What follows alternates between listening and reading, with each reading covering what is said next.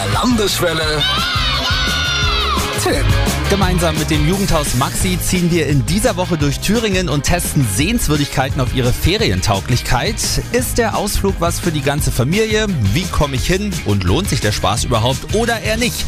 Das Megateam vom Jugendhaus ist dafür unterwegs und heute wird's tierisch, denn die Melissa nimmt uns mit in den Tierpark nach Gotha. Was kann ich hier erleben? Da gibt es halt sehr viele coole Tiere, zum Beispiel Bären gibt's da, Wölfe gibt's da, einen Affe gibt's da, den ich Franz getauft habe.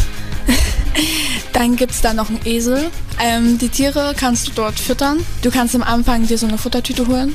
Ja, dann gibt's auch noch den Streichelzoo, wo die Ziegen drinne sind. Ein Spielplatz, der ist auch cool. Also der ist auch für die Großen. Was hat dir am besten gefallen? Also ich fand das Coolste war der Esel.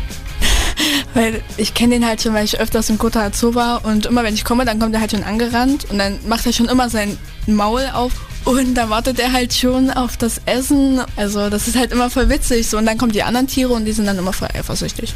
Wie kommt man hin? Halt ganz einfach, du fährst halt einfach mit dem Zug nach Gotha und dann läufst du halt fünf bis zehn Minuten Weg. Also ist ganz einfach, ist auch gut ausgeschildert, also findet man das gut. Und welche Note gibt's? Also ich würde Gotha eine 2 für diesen Zoopark insgesamt geben, weil es sind zwar richtig schöne Tiere dort und auch was Neues, aber ich finde ihn halt schon ein bisschen zu klein.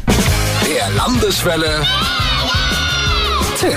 Viel Spaß wünscht Landeswelle Thüringen.